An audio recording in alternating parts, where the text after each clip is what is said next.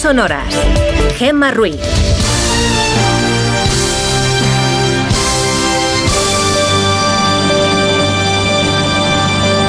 Son las 5 y 6 de la mañana, las 4 y 6 en Canarias. Buenos días.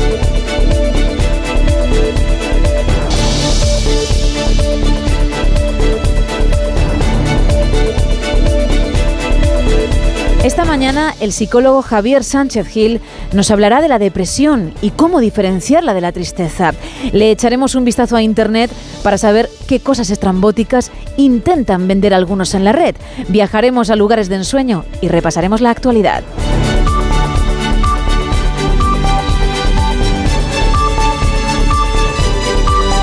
Una actualidad que arranca ya con la meteorología. Isa Blanco, buenos días. Buenos días, Gemma. Pues la semana comienza con numerosos avisos por bancos de niebla a esta hora de la mañana. En Castilla y León el aviso se va a mantener hasta las 11 de la mañana. Pero es que también será una jornada de niebla en las Baleares. A esta hora, en la web de la Agencia Estatal de Meteorología, está activado el aviso amarillo por niebla en toda Baleares por bancos, como comentábamos, de nubes bajas. Así que mucha precaución en la carretera. En el resto del país, el, el lunes comenzará con cielos cubiertos en el área cantábrica, unas nubes que dejarán algunas precipitaciones débiles en puntos de Asturias, Cantabria y País Vasco. Unas precipitaciones que se irán desplazando hacia el este durante la jornada y a última hora de la tarde los paraguas serán necesarios en Navarra, La Rioja, Pirineo, Ostense y al final del día esas lluvias caerán en Girona. Esto será en el tercio norte peninsular, pero en el resto será un lunes soleado, menos en el entorno de Huelva y Cádiz, donde la semana comienza también con muchas nubes en sus cielos. Pocas nubes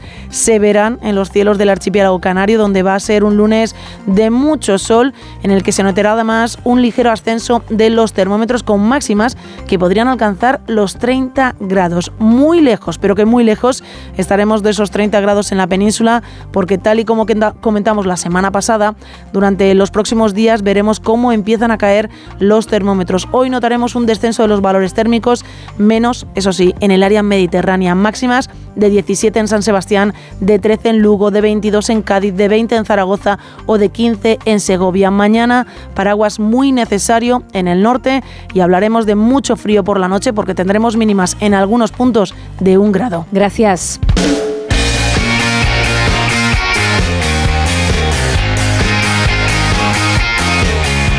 Viene hoy la información deportiva? Ana Rodríguez, buenos días. ¿Qué tal, Gema? Buenos días. Pues no pudo terminar peor esta fase de clasificación de la selección para la próxima Eurocopa a pesar de la victoria 3-1 ante Georgia. Y es que el triunfo se vio empañado por la grave lesión de Gaby en la primera mitad, lesión de rodilla para el jugador del Barça. A falta de confirmación oficial, todo indicaría que se habría roto el cruzado y se perdería lo que resta de temporada. De ello hablaba el seleccionador Luis de la Fuente en la rueda de prensa. Sí, sí, sí.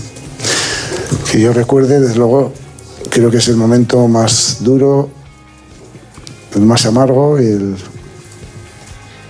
es la impotencia de un futbolista. Sí, sí es el más duro, sí. En lo deportivo, victoria con los goles de Lenormand, de Ferran y de en propia puerta de la selección georgiana. Esta victoria que clasifica a España para la Eurocopa como primera de su grupo. En fútbol también, Gema, en el clásico femenino, victoria del Barça 5-0 ante el Real Madrid en la Liga Femenina con casi 39.000 espectadores en el estadio de Montjuic. Y fuera del fútbol, en motor, Gran Premio de Qatar de motociclismo, la cara para Masia, que ganó su carrera y se proclamó campeón del mundo de Moto 3. aún no me lo acabo de creer. Es no, no, no sé lo que, no, sé lo que estoy sintiendo, no, no lo puedo explicar. Bueno, solo tengo ganas de ver a mi familia y de celebrarlo con ellos, que se lo merecen más que yo. La cruz para Jorge Martín en MotoGP, un problema en su neumático hizo que terminase en décimo y se pone muy difícil el Mundial a falta de una sola carrera.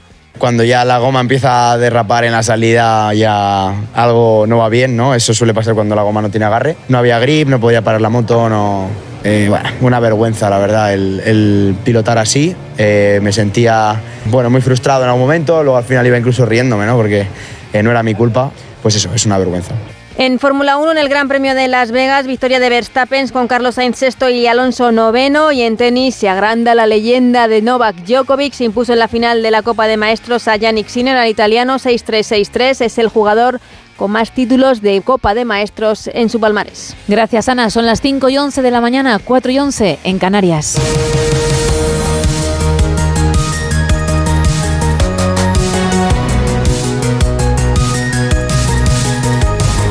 Javier Milei ha ganado las elecciones en Argentina en la segunda vuelta que se celebró hace unas horas con un 55,7% de los votos. Y hoy comienza el fin de la decadencia argentina.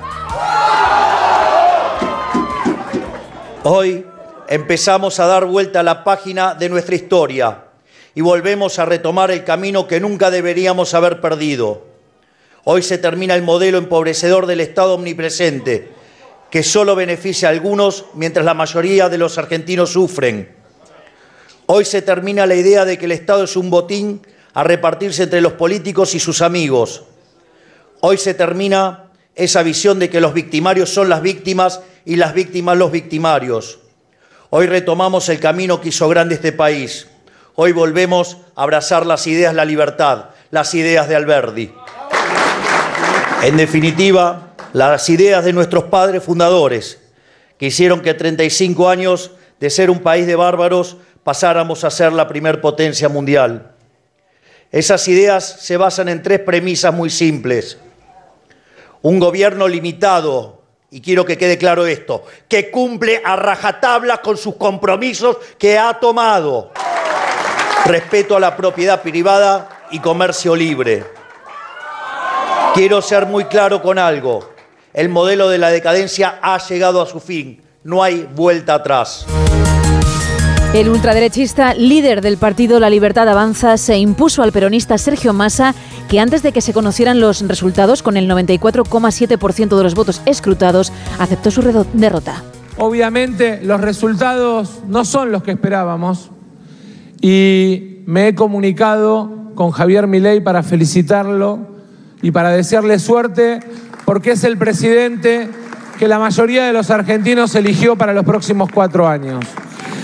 Y lo hice, y lo hice,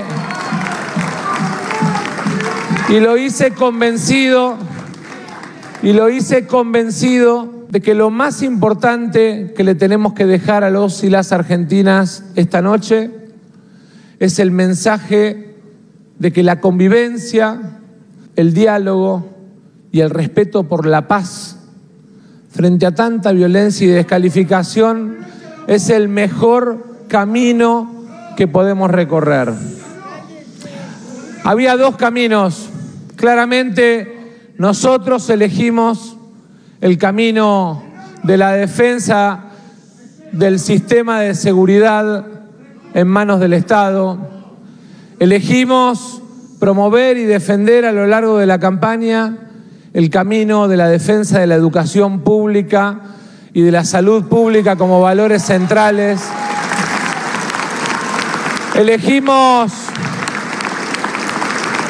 Elegimos defender. Milei será el nuevo presidente del país a partir del 10 de diciembre y durante los próximos cuatro años.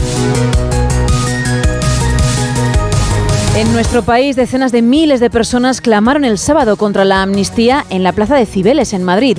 Una manifestación a la que acudieron el presidente del PP, Alberto Núñez Feijó, la presidenta madrileña, Isabel Díaz Ayuso, y el líder de Vox, Santiago Abascal, José Ramón Arias. Las movilizaciones multitudinarias son la muestra de que la sociedad no está resignada. Es la conclusión a la que llegan los líderes del centro y de la derecha que participaron en la concentración que desbordó ayer la Plaza de Cibeles. El presidente del PP, Núñez Feijó, considera que alguien que quiere levantar muros entre los españoles no merece ser presidente del gobierno. Reivindica la dignidad de un país que comprueba cómo han saltado todas las alarmas ante unos pactos vergonzantes.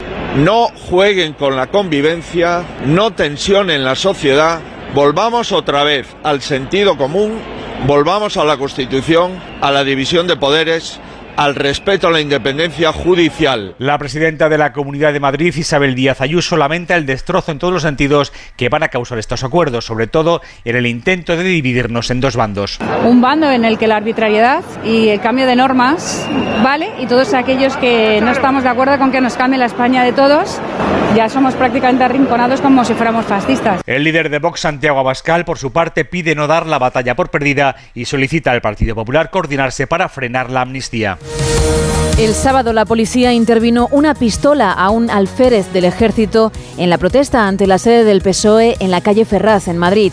Fue la decimosexta concentración que se celebró en ese lugar contra la ley de amnistía, en la que las autoridades identificaron a varios de los asistentes y detuvieron a seis personas acusadas de causar desórdenes públicos y enfrentarse a los agentes. El alcalde de la capital, José Luis Martínez Almeida, ha condenado la violencia en las manifestaciones. Condenamos total y absolutamente los disturbios y la violencia que se produzca en manifestaciones que en su inmensa mayoría están compuestas por gente pacífica y que una minoría radical desde luego no puede transmitir ni una imagen equivocada de la manifestación ni de la ciudad de Madrid. La ministra de Educación y Formación Profesional en funciones y portavoz del PSOE, Pilar Alegría, augura una legislatura compleja. Lo dijo ayer en un vídeo difundido por su partido, en el que también acusó al PP de agitar y dividir. En el Partido Socialista somos muy conscientes que nos enfrentamos a una legislatura compleja. Todas lo son. Pero sí sabemos que tal y como hemos vivido estos últimos años, no podemos esperar nada del Partido Popular, ni nosotros como gobierno, ni tampoco los ciudadanos. Y no puede ser que para el Partido Popular solo haya democracia cuando gobiernan ellos y acuse al resto de las formaciones políticas de dar un golpe de Estado por la puerta de atrás. La democracia es mucho más robusta de lo que algunos nos quieren hacer creer.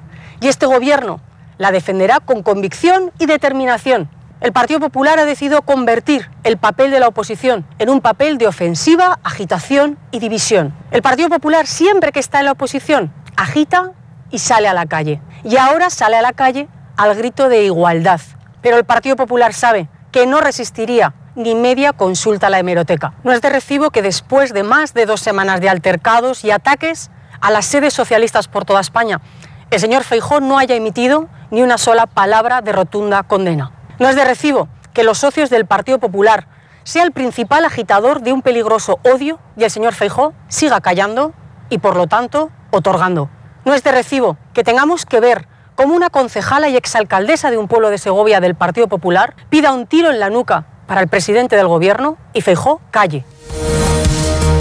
La próxima legislatura será la de complicados retos económicos. Ignacio Rodríguez Burgos. Si Pedro Sánchez hubiera esperado al Black Friday, quizá el coste de la investidura le hubiera salido con descuento. Por delante tiene muchas facturas y deudas que abonar. Cada uno de sus socios quiere encabezar la lista de acreedores. Las tensiones del rompecabezas gubernamental afloraron en el mismo debate de investidura, cuando los independentistas catalanes impusieron cambios en el discurso del presidente, que habituado a los tachones y corte y pega no tuvo dificultad en variar. Sumar añade crispación con las batallas con Podemos. Los morados se sienten heridos y acorralados y por eso sus zarpazos pueden ser peligrosos en un gobierno que debe enfrentarse a complicados retos económicos, como una evidente ralentización económica que complicará la creación de nuevo empleo, con el objetivo de reducir la jornada laboral, subir el salario mínimo, acompañado de más incrementos de impuestos. Apuntan que a los ricos, pero al final por filtración pagan casi todo el mundo. Habrá que cumplir las reglas fiscales con la palabra recorte prohibida, pero las letras de cambio más onerosas son las firmadas con los independentistas catalanes, como la condonación de 15.000 millones a la deuda de la Generalitat con el Estado, el carácter singular de la financiación con Cataluña, firmado con Junts, que puede abrir la senda hacia el cupo catalano, el traspaso de la gestión de las pensiones al País Vasco acordado con el PNV, todo acompañado con preocupación de empresarios e inversores por la inestabilidad e inseguridad jurídica que introduce la amnistía. Y algunos de estos pactos con Junts se desarrollarán en Suiza, el país de las cuentas secretas. Sánchez no tiene margen de error y defiende un muro contra la oposición, muro que también enjaula a los suyos. Por eso necesita un gobierno blindado. Vengo del norte de Gaza, de la calle Al-Yalá, entre la ciudad de Gaza y de la calle Al-Yalá. La situación es terrible, es una catástrofe, es increíble, es inhumanidad. Hay muertes en las calles, niños en las calles muriendo, la gente bajo los escombros gritando, la sociedad civil no puede ayudarlos debido a la grave escasez de equipo de defensa de la sociedad civil. Entonces la situación es terrible, es un genocidio, es una verdadera catástrofe. Today is my uh, husband's birthday. Hoy es el cumpleaños de mi marido. Tiene 63 años y su madre, Jaffa Harab, está secuestrada. Ella tiene 85 años y no estamos con ella. Y estamos marchando. Estamos marchando hasta Jerusalén. Para traerla de vuelta, para gritar. y decir que ella debe estar aquí para regresar. con todos los secuestrados. No tenemos tiempo, no tenemos una hora más, no sabemos si ella está viva. Casi 3.000 personas, según la delegación del Gobierno, asistieron ayer a la manifestación convocada en Madrid por varias organizaciones contra lo que denominan un genocidio en Gaza. El número de muertos en la franja supera ya los 13.000. Israel anunció ayer el hallazgo de un túnel fortificado de Hamas bajo el hospital Al-Shifa. Han encontrado explosivos en las salas de fisioterapia, una sala de interrogatorios en el área de cardiología, armas e inteligencia en el centro de resonancia magnética y un pozo de túnel que estaba ubicado cerca del edificio Gazatí del centro hospitalario. Según The Washington Post, el país y el grupo terrorista han acordado una pausa y liberar a algunos rehenes. El Gabinete de Seguridad de Israel ha aprobado también la entrega diaria de una cantidad limitada de combustible a la franja de Gaza debido al agravamiento de la crisis sanitaria y la presión de Estados Unidos. Benjamin Netanyahu, primer ministro israelí. También dijimos que no daremos combustible a Hamas y eso es correcto. Ahora quiero que sepan, lo que hablamos aquí es algo específico y muy limitado y responde a una solicitud de los estadounidenses. Israel respeta las leyes de la guerra.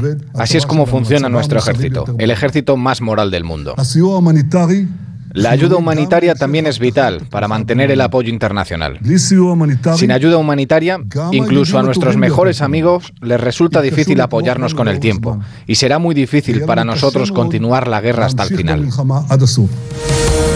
La cantante Taylor Swift canceló el sábado su concierto en Río de Janeiro, en Brasil, tras la muerte de una fan por el calor extremo.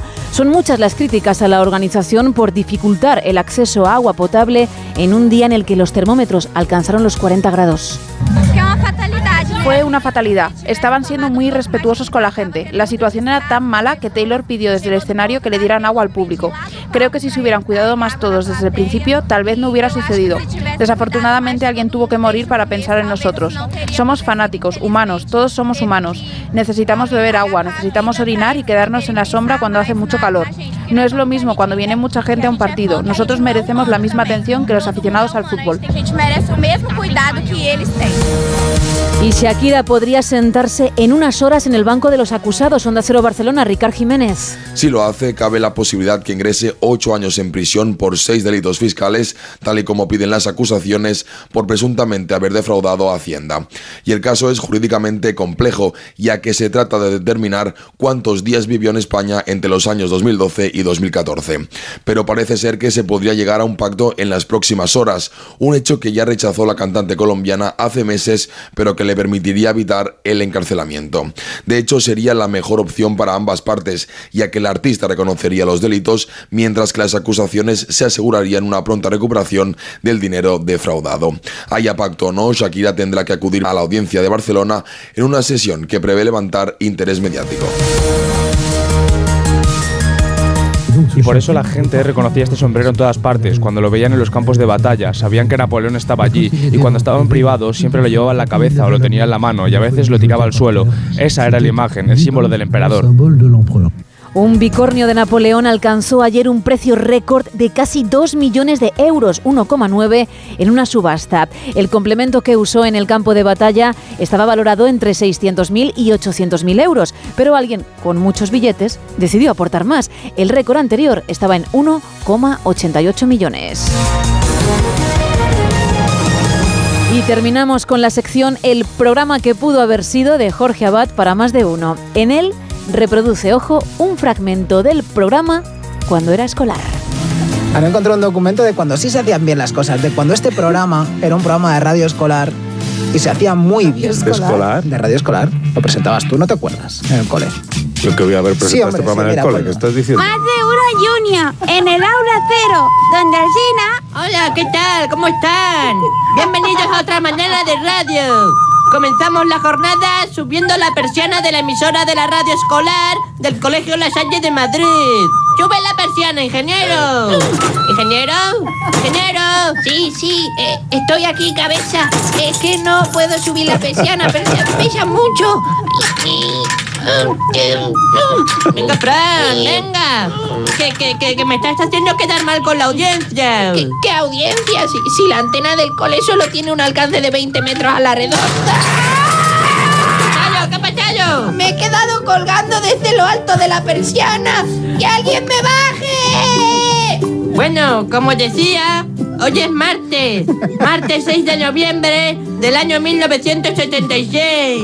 Hoy teníamos examen de inglés y he suspendido. Así que se esperan borrascas de regañinas por la tarde y algún nubarrón de azotes en el culete por parte de mis papis. Buenos días desde el aula cero. Bueno, tenemos siete preguntitas para iniciar el día. Siete. La primera de las cuales es... ¿Por qué no nos ponen Suisse de postre en, en el menú del cole? No son buenos productos. La, la segunda. ¿Sabéis quién es la profe de mates? Usted, señora, usted. Pues creo, que, pues creo que me tiene manía. La tercera. No, no me da tiempo a la tercera. Ha, ha venido a recogerme mi mami, que tengo extraescolar en el taller de escritura cultureta. A, a Rosa Belmonte le, le han castigado por hacer la hoguera de Belmonte en el jardín. Así que aprovechamos esta pausa para poner un poco de publicidad. ¿Qué nos traes hoy, Marisol? Hola, Carlos. Te traigo el máximo confort. Pañales McCallaghan. Se adaptan a ti, a tu forma de caminar y de hacer popo. Bueno, ahora llegó el momento del pollito La Torre. ¿Qué te pasa? Me he mordido la lengua. Concluye La Torre, concluye. Te había hecho esta cartulina con macarrón. Oh, muchas gracias, Raza. Es mi trabajo. Bueno, ahora llegó el momento de Viva la Zarzaparrilla con Raulito del Pozo. Vamos a llamarle el telefonillo de su casa para ver si baja a jugar a la radio. Chicos, no puedo bajar porque mi madre me ha castigado por haberle dado whisky a la perrita. Bueno, bueno, pues vamos con las cocinillas de David de Jorge. ¿Qué receta nos traes hoy, Robin Food? ¿Qué pasa, Sinabari? Te traigo un pegote de plastilina trufadito con minutos de plastidecor que se caga la culebra, Sinamari. Bueno, y ahora le toca el turno a José Mi Rodríguez Cheiro, que va a contarnos qué tal su fin de semana. Padres me han llevado a la finca del marqués de Pitirruco y todo fenomenal divinamente. Pero, ¿y, y qué cuentan las revistas? Pues que Spinette va a casarse con la gallina caponata. No me interesa nada, nada. ¡A comer! ¡Ya voy, mamá! Bueno, hasta aquí más de uno junior. Mañana el ingeniero y yo estaremos levantando la persiana. ¡Levántala tú! Y yo no me quedo colgado otra vez. Estamos rodeados. La mejor burra sin manta. 5 y 28 de la mañana, 4 y 28 en Canarias.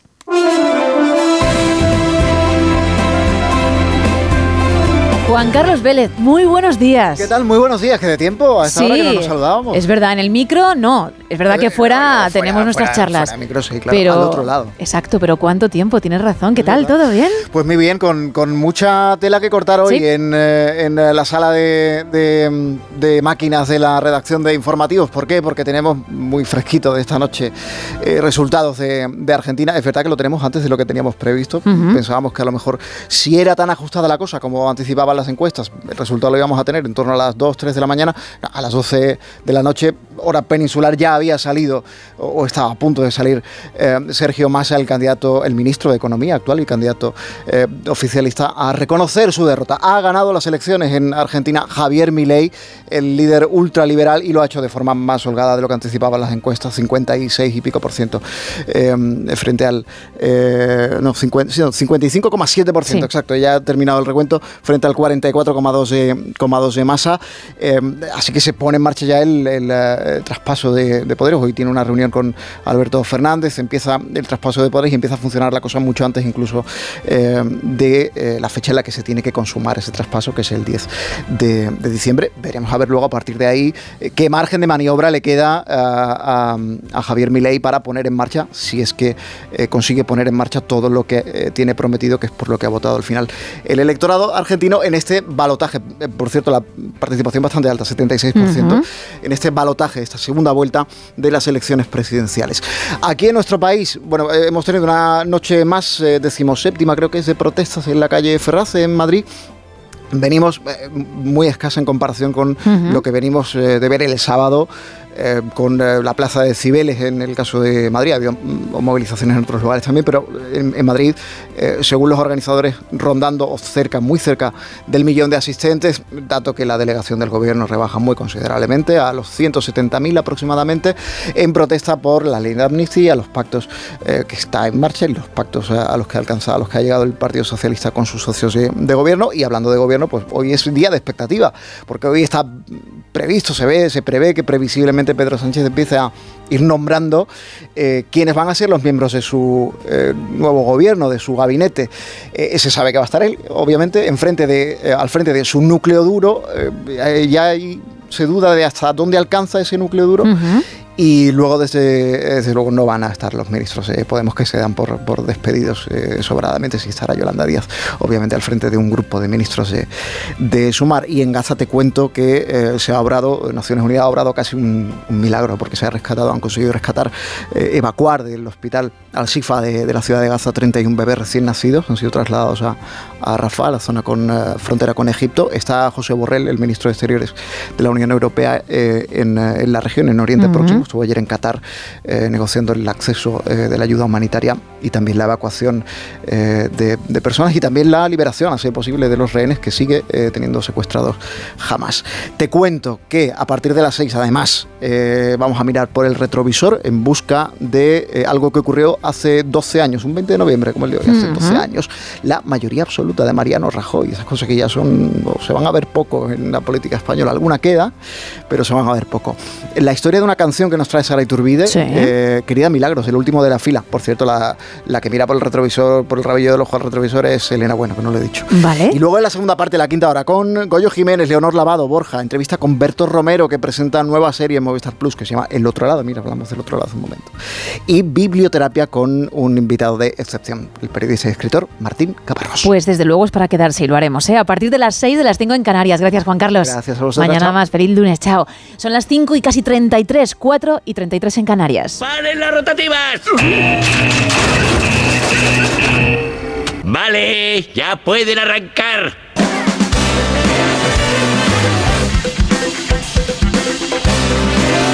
Bueno, Isa, tú dirás, ¿cómo arrancas semana en tu sección de datos curiosos, podríamos decir? Pues vamos a un poco ayudar a los oyentes Vale. con algún, bueno, pues hablando de bolsos, porque se acercan unas fechas en las que hay que regalar cositas. Vale, dando ideas, bien. Dando ideas y entonces pues hay algún amigo o familiar al que le gusten pues este tipo de complementos, pues traigo algunos muy curiosos, por ejemplo tenemos uno que se llama el Hermes Chain de Ancre, que está valorado en 1,4 millones de dólares para aquel que se lo quiera, bueno, pues agenciar y regárselo a alguien o simplemente hacerse un autorregalo. Es un ocho, es un bolso, perdón, hecho de cadenas de plata. Digo, es un 8 que le han hecho al, al bolso. Pues más o menos, ¿eh? porque si buscas la fotografía, como está hecho con cadenas de plata, si le metes unas monedas sueltas, las monedas se caen directamente porque no tiene forro ni nada parecido. Es simplemente hecho. pues, Diseño para llevar y punto, para lucir y ya está. Y Vale. lucirlo muy, muy bien. Tiene 1160 diamantes Oh que adornan las cadenas de este bolso. El alto precio se debe no solo a los materiales de primera calidad, obviamente, sino también al hecho de que es un, bueno, es un bolso diseñado por Pierre Hardy, ya que solo se han fabricado tres de estos. No es, ¿Tres? Tres. No es muy útil si metes el boli y el boli se te cae al suelo. No, el dinero son los diamantes. Ahí ya llevas el dinero en el Ahí bolso. ya lo llevas. Quedas, vas monísimo de la muerte, pero no puedas meter nada en el bolso. También tenemos otro que se llama el Birkin Giza Tanaka. Este nombre lo recibe porque lo ha diseñado la japonesa Ginza Tanaka. Está hecho de platino, tiene 2.000 diamantes en su capa exterior y una pieza central de piedra de 8 quilates en forma de pera que, oye, la puedes dejar en el bolso o ponértelo de broche. Eso dependiendo de lo que lleves. Yo me estaba imaginando a alguien en el metro eso, ¿verdad? dejándolo en el asiento porque no hay nadie o no va al vagón muy lleno y puede permitírselo y bajándose en una parada y olvidándose de él. Pues nada. ¡Qué dolor! Se hubiese olvidado 1,4 millones de dólares. ¡Qué barbaridad! Pero es bolso y también, pues, un, un broche muy mono. Gracias, Isa. Un placer, como siempre. Vamos a seguir en No Sonoras y lo vamos a hacer con viajes de ensueño. ¿Sí? ¿A los que nos lleva? Marta López, muy buenos días.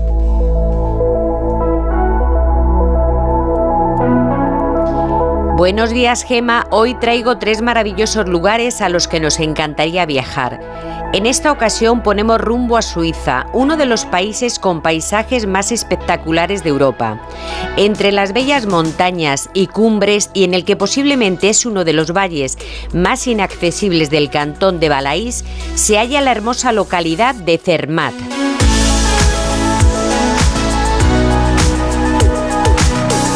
En torno a ella carreteras infinitas repletas de curvas y vistas maravillosas, granjas, prados verdes o nevados si es invierno, en los que podría vivir hasta la mismísima Heidi. Una vez en la localidad, las casitas de colores y sus coquetos negocios dan vida a un precioso enclave de postal, desde donde poder organizar todo tipo de excursiones. Ya sean rutas de senderismo en verano o esquí en invierno, no habrá lugar más bello que este para poder disfrutar.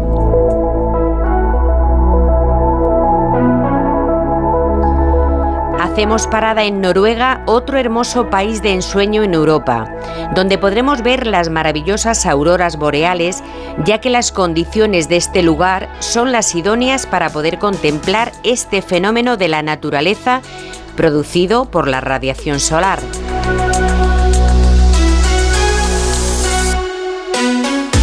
En concreto viajamos a Tromso, ciudad animada y bulliciosa ubicada en el norte de Noruega, a 200 millas sobre el círculo polar ártico.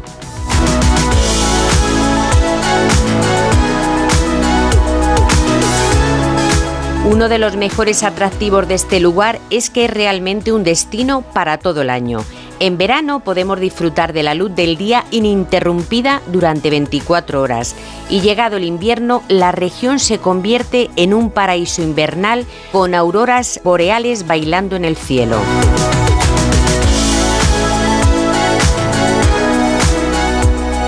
Y acabamos nuestro recorrido de hoy en la capital austriaca, en Viena que no necesita carta de presentación y es que es una de las ciudades más bellas de Europa y por eso todos los años recibe millones de visitantes. Elegantes palacios, exuberantes jardines, importantes museos y muchos otros atractivos como la gastronomía nos están esperando.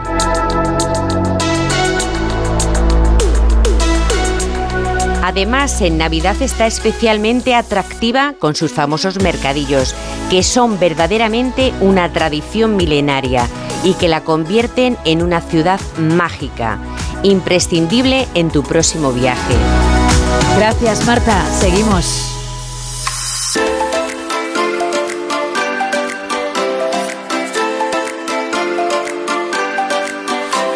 ¿Y con qué seguimos? Pues con Internet, echándole un vistazo, como decía al comienzo de la hora, para saber qué intenta vender la gente. Digo intenta porque la mayor parte de ellos no lo consiguen con los artículos que nos traes, Isa. Así que, ¿por dónde empiezas? Pues no sé cómo no han conseguido por ahora vender este artículo. Es un adorno, es un poquito de decoración, está como nuevo.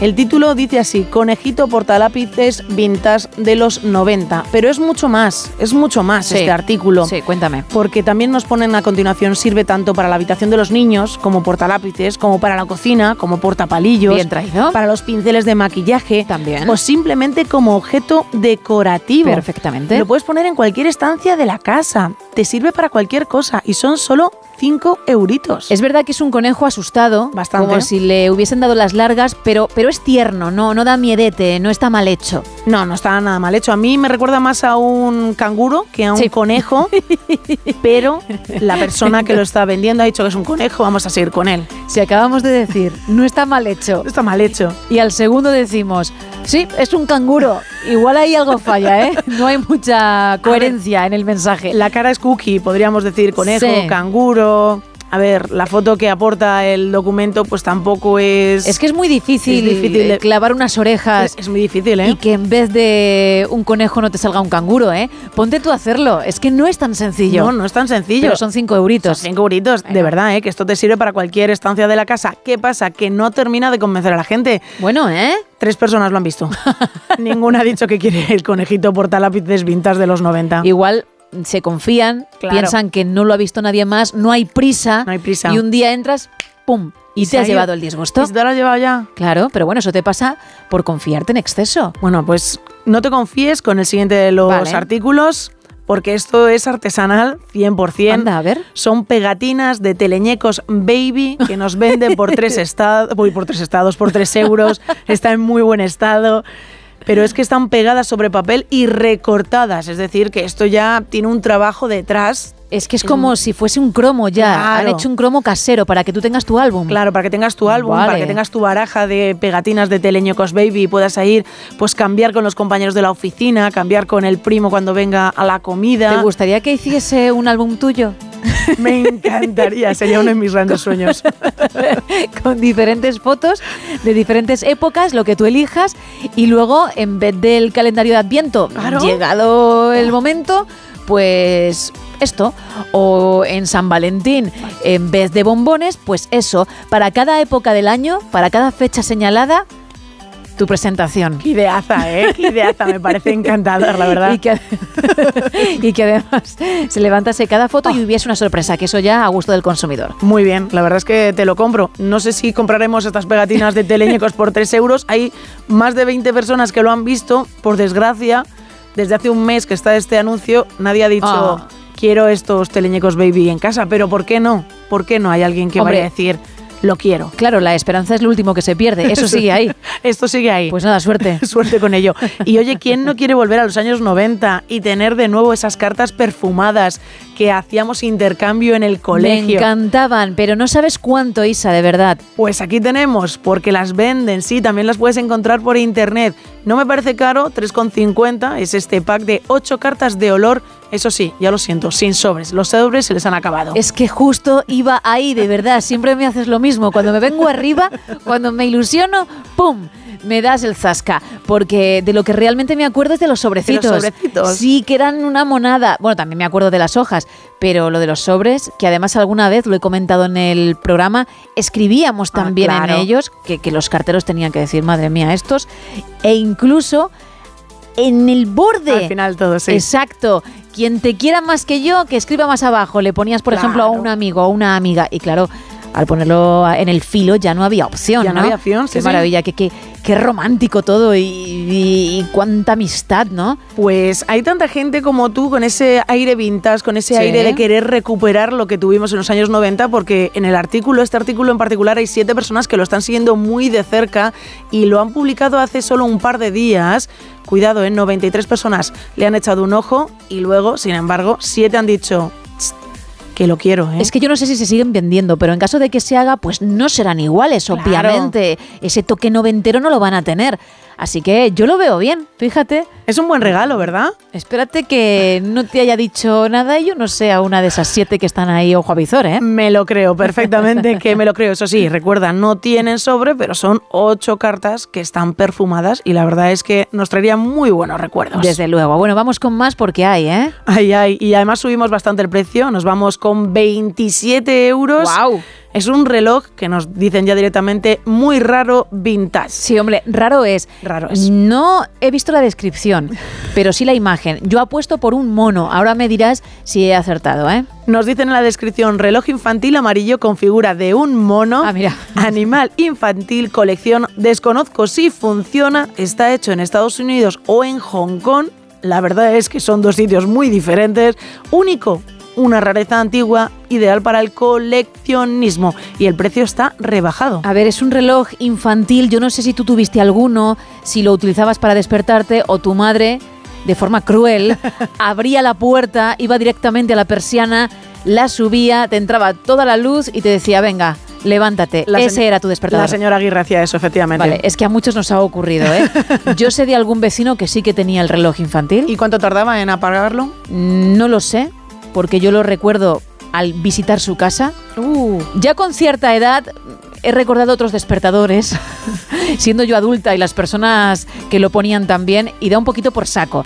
Pero en reloj infantil nunca, pero sí lo he visto en alguna casa. Yo nunca tuve ninguno, ninguno. Y aparte no lo utilicé jamás. También mi madre me decía, venga, para arriba que te toca, ¿no? Exacto, que ya toca la faena. Yo tengo que decir que el reloj este que están intentando, bueno, vender Sí. por internet no tiene la mejor de las caras, no debe ser un reloj despertador muy bonito porque está triste. El reloj con figura de mono. Te entiende, a lo mejor es empático y todo y tiene ese punto, Claro, ¿no? tiene ese, ese momento de decir, ya lo siento, te tienes que levantar y por lo que indica la figura, yo creo que en las orejas es donde le tienes que parar. Claro, efectivamente. Mm, Digamos que presionas la oreja hacia abajo y se para.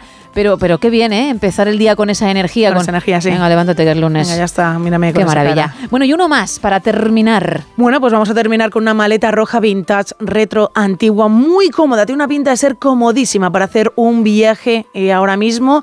Es pequeña, perfecta para el fin de semana, de material duro, color rojo, granate, rígida, con ribetes metálicos. Lleva un poco de abolladura, nos dicen, signos de antigüedad. A lo mejor es que se ha utilizado como asiento, que también podría valer, ¿eh? Podría perfectamente, como alzador en un coche, podría, bueno, perfectamente valer. Oye, con el paso del tiempo, esta maleta ha cogido otros colores. El precio, eso sí, no es negociable. Son 12 euros. que está muy bien. Pero cuidado, está muy bien y hay mucha gente que lo piensa, ¿eh? 820 personas han visto este anuncio. Sí. 30 personas han dicho, quiero la maleta roja vintage retro antiguo. ¿Tú cómo lo ves? Incómoda. ¿Sí? Sí. Pues es que te hago yo de maletas a ti. Sí, pero con ruedas y que, y que pese un poquito. y que te la lleve otra persona, ¿no, Isa? Eso no estaría del todo mal, ¿eh? hay De que darle verdad. una vuelta al tema. De verdad. Si ya sabes que por mucho que echas el euromillón, aquello no va para adelante. No, no va para adelante. Olvídate ya de eso y piensa en estas cosas que mira cómo la gente lo sabe valorar y ahí están, siguiéndolo muy de cerca. Hay que seguir intentándolo, Gema. De verdad no hago carrera contigo. Bueno, gracias. Un placer. Vamos a cambiar completamente de tema.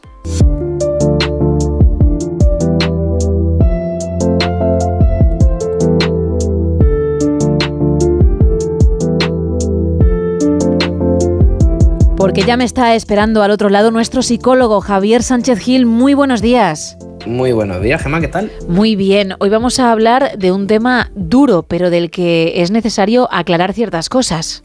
Sí, porque junto con la ansiedad, la depresión es otro de los grandes motivos de consulta que la gente tiene cuando va al psicólogo. Por cierto, luego daremos tus canales porque no solo nos hablas de diversos temas cada semana en el No Sonoras, sino que tienes tu propia consulta que impartes la misma y para aquel que lo necesite, pues ahí estás. Pero será dentro de un ratito. Ahora vamos a centrarnos, como bien dices, en la depresión. Pues eso, vamos a centrar en la depresión, aunque antes hay que hablar propiamente, o sea, antes de hablar propiamente de la depresión, debemos hablar de su emoción asociada, la tristeza. Sí. Esa emoción que no agrada tener, que solemos intentar huir de ella constantemente en esta sociedad en la que intentamos encontrarnos alegre en todo momento, y lo cual es un error, ya que a veces hay que dejar que la tristeza pues campe a sus anchas en nosotros y bueno, padecerla, vivirla. Claro, porque es verdad que mm, ya no solamente por las redes sociales, que siempre se ha dicho que en ellas todo está bien, es un escaparate mm, de cosas maravillosas, además es habitual encontrarte con gente que intenta ser muy, muy optimista, recetarte unicornios de colores, cuando a lo mejor ellos, pues claro, como todo ser humano, también sienten esa tristeza. Y no está bien, no al menos siempre, como apuntas. Exactamente, yo estoy mm, harto de escuchar en consulta pacientes que me dicen "Es que yo quiero estar bien ya, yo quiero estar bien ya. Y a veces, pues cuando viene la tristeza, en realidad no hay que intentar luchar en contra de ella, porque luchar en contra de ella hace que venga cada vez más. Vale. La tristeza, de hecho, es una emoción universal adaptativa, que nos permite parar, procesar información, recargar pilas, para así, pues bueno, de nuevo volver a una vida normal. La finalidad última de la tristeza es llevarnos a un proceso de introspección para poder decidir mejor sobre qué cambios debemos hacer en nuestra vida para estar bien de nuevo. Ahora bien, ¿por qué se produce la tristeza? ¿Qué tres razones hay? Una de ellas es mm, por pérdidas, otra por fracasos y otra por separaciones, las cuales en realidad se pueden resumir en pérdidas, ya que cuando fracasas sientes que pierdes aquello que querías conseguir y cuando sufres una separación, ya sea amorosa, muerte de un familiar o que has perdido la casa de tus sueños, pues también. Ahora bien, aparte de ayudarnos a parar y a tomar decisiones desde la calma, ¿qué otras cosas promueve la tristeza? El apoyo social, la empatía en los demás y la cohesión de grupo. Haciendo una revelación personal, pues bueno, en el pasado mayo pues yo tuve una pérdida relacionada con una ruptura sentimental y mis amigos directamente me sacaron y me llevaron de viaje de Granada a Granada a pasar un fin de a disfrutar. Por otro lado, vamos a hablar también un poco de las manifestaciones fisiológicas de la tristeza. Vale, sí, porque ahora mucha gente cuando lo cuentes dirá, sabía que no me encontraba al 100%, sabía que no era yo, pero es que se está manifestando también de forma física, sí. Totalmente, nada más que hay que mirarse al espejo porque se eleva la parte interior de la ceja, desciende la comisura de los labios, suben los pómulos, la mirada pues suele ser hacia abajo y hay un enlentecimiento vital. Todo esto es universal, es independiente de la cultura en la que estemos. En realidad todos los seres humanos pues mostramos la tristeza de una manera muy muy parecida. Vale, con lo cual ya tenemos las bases, sabemos lo que es la tristeza y ahora empieza, pues por desgracia, el otro nivel, mucho peor, claro. Exactamente, cuando la tristeza deja de ser adaptativa y pasa a ser patológica. Mm. Pues bueno, aparecen muchos más síntomas, ¿no? Por ejemplo, descenso de la atención y la concentración, ideas de culpabilidad, perspectiva de un futuro pues sombrío, negativo, negro, descenso del apetito, aumento o disminución del sueño, dependiendo del caso. Esto es paradójico y a veces hay personas que duermen un montón cuando tienen depresión y otras que no pueden conciliar el sueño. Y entonces cuando la tristeza se suma a todo esto, aparece la depresión. Habría como tres criterios que, bueno, son un poco sacados por mi parte y por la experiencia clínica, importantes para diferenciar una tristeza adaptativa de la depresión. Mm, Vale, porque esto es esencial, claro, para que nadie que, que a lo mejor tiene esa tristeza piense que tiene depresión si nos está escuchando, con lo cual hay que prestar mucha atención. Exacto. La primera de ellas es el tiempo. Si llevas triste más de lo comúnmente aceptable, podemos hablar de depresión. Muchos manuales diagnósticos hablan de los dos meses. Dato, pues bueno, que hay que coger con pinza. Algo más relevante sería cuánto tiempo llevas sin hacer vida normal. Que tú mismo te preguntes, pues hagas un poco de introspección en este sentido. Por otro lado, la motivación. La tristeza es una emoción que motiva a salir a la persona de ese estado, promoviendo pues cambio en su vida. En la depresión no hay energía para poder salir, para mejorar, no parece haber salida.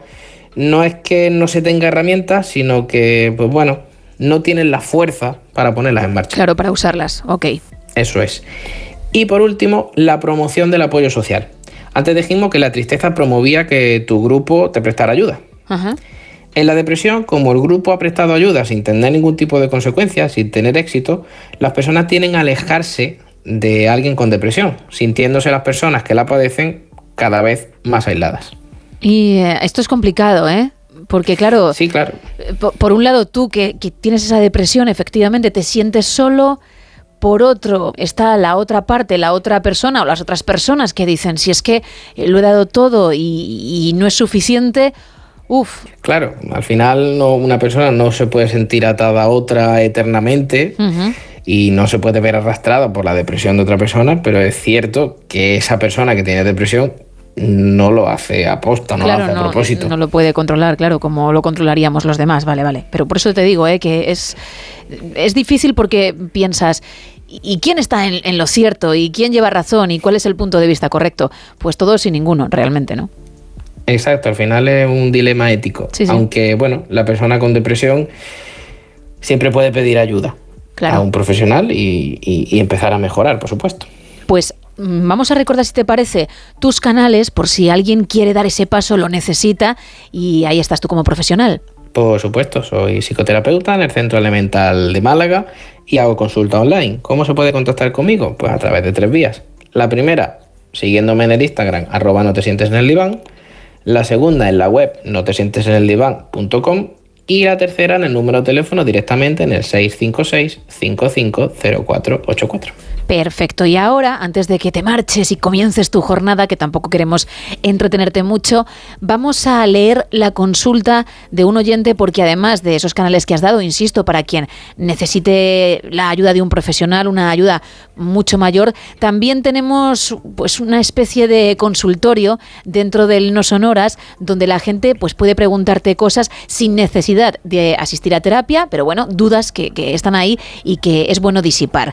Y mm, hay mucha gente que te escribe, tú contestas a, a todos ellos, pero siempre elegimos una de esas dudas de forma anónima para hablarlo en antena y que otra gente que se encuentra en la misma situación, pues al sentirse identificada diga, "Mm, a ver cuál es la solución o qué puedo hacer. Pues venga, vamos con la duda de esta semana. Vale. Esta semana me dicen, hola Javi, aprovecho para hacerte una pregunta que llevo tiempo pensando y buscando. En internet, mala idea, lo sé. Paramos aquí, venga, hacemos el primer apunte. Cuando buscas en internet, lo mejor que te pone que te puede pasar es morir. Con esto quiero decir que, bueno, pues si no ha quedado claro, buscar en internet nunca es buena idea. Exacto. Y fíjate que todo el mundo lo sabe. Hay gente que, no puede evitarlo. que- claro, hay gente que lo logra, que logra evitarlo, pero hay otros que no. Y saben lo que van a encontrar, pero es que lo necesitan. Totalmente. Madre mía. Porque al final la gente intenta reducir la incertidumbre por todos los medios. Sí, sí, sí. Lo que pasa es que al final esa incertidumbre acaba retroalimentándose. Efectivamente. Bueno, la pregunta en realidad es, ¿cómo sabe alguien que necesita ir al psicólogo? Dice, entiendo que cuando quieres suicidarte es una alerta, pero ¿cómo puede alguien darse cuenta antes? En realidad podemos darnos cuenta mucho antes de querer suicidarnos, por supuesto. A mí siempre me gusta comparar con los médicos, esto para explicarlo. Al igual que no vas al médico solo cuando te rompes una pierna, sino también cuando solo te duele, pues no hace falta esperar a que quieras suicidarte, sino que probablemente te hayas empezado a sentir mal mucho antes. Tú mismo notes que no eres el de siempre, vamos. ¿No? Efectivamente. Vale. Aún así, tampoco quiero contar mucho más, porque ¿qué te parece, Gema, si el próximo día dedicamos la sección a saber cuándo hay que ir al psicólogo? Mm, Vale, bien, bueno, le has dado una pildorita a este oyente, pero que sepa que dentro de una semana mm, nos extenderemos en ello, ¿eh? que habrá más. Eso, en siete días lo hablamos. Vale, pues vamos a recordar el número de teléfono en el que otros oyentes pueden realizarte consultas exactamente igual que ha hecho este en cuestión. Por supuesto, en el 656-550484 puede preguntar lo que quiera o utilizarlo para coger cita, como ellos quieran. Perfecto, pues Javier Sánchez Gil, millones de gracias y hasta la próxima semana. Nos vemos la semana que viene. Chao, chao. Adiós.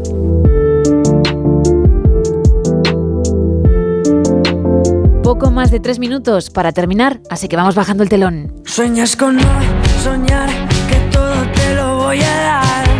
Estás todo por el suelo mientras dices que te vas. Mañana más, a partir de la una y media, de las doce y media en Canarias, no faltes, ¿eh? Que tengas un feliz lunes. Adiós. pasar que estás detrás de todo lo que quiero y casi